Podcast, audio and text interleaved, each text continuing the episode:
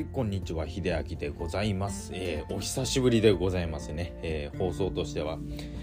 だいぶお久しぶりになりました。生き方をマネジメントするラジオということで、えーと、今日はですね最近の、まあ、近況報告という形で放送したいなと思っております。で今まで何してたかというと、まあ、1週間弱ですね。もうあの3月16日にえー、岐阜県の方にね引っ越しをしましてもう引っ越しも完了で割とねあのトントン拍子にあの引っ越しのまあ荷ほどきとかあとは就職先とかもですねポンポンと決まってとりあえず今、まあ、一段落でもう少しその仕事が始まるまでの、まあ、準備期間で今好きなことしているんですけどもまあもともといたのがですね愛知県岡崎市というところでもう人口規模でいうと40万人だったんですね。であの市の規模としてももともと広かったのでまあいろんな方だったりとかね、まあ、あのあとは渋滞とかもすっごい多くてまあ、車でね移動するってなると結構ストレスかかってたんですね。もちろんその、まあ、渋滞以外にもですねいろんななんでしょう、まあ、工場であったりとか、まあ、人的なものもそうですけど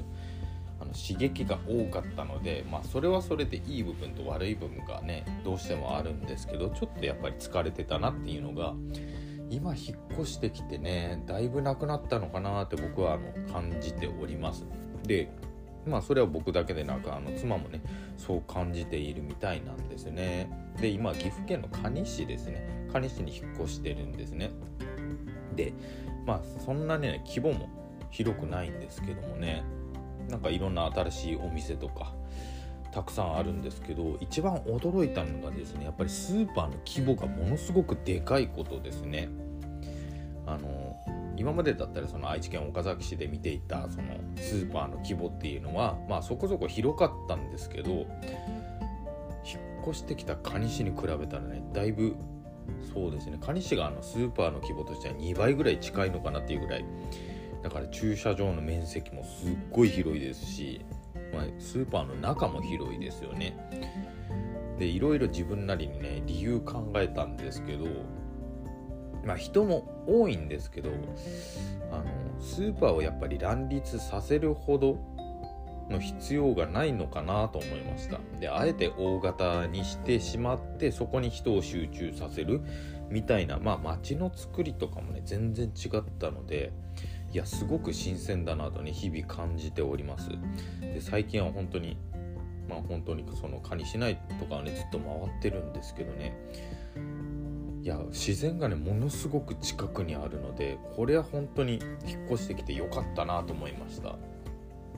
今はまだその日が浅いのでその新鮮さとか新しいことがねすごく目につくので、まあ、これからその時間が経ってどうなってくるかっていうのはもちろん分かんないんですけども刺激は明らかに少ないのでまあいいのかなと思いました。ただ言ってちょっと気になったのがですねちょっと車の運転ですね。うん、ちょっとね左右確認を怠りがちな人がね結構多いんですよね。なので一時停止のところを止まらずに来たりとか急ブレーキを踏んでみたりとかあとはそのまあ愛知だけかなと思ってたんですけどね。あの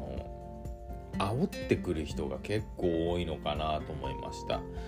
ねあのやっぱり自分の地元で買って知った道だと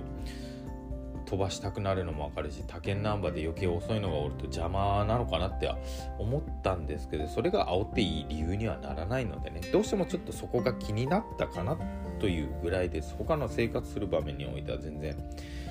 不自由ないしなんかいい感じなのでまた何でしょうこの街のねいろんなところが分かったらね是非ここでお話していきたいなと思いますので今日はそういうことで近況報告でございました。またちょくちょくと落ち着いたらね配信していきたいと思いますけどもえっとね大体撮るのはまとめ撮りしているんでねまあできるだけ毎日また復活していきたいと思っておりますので是非今後ともよろしくお願いします。それではまた。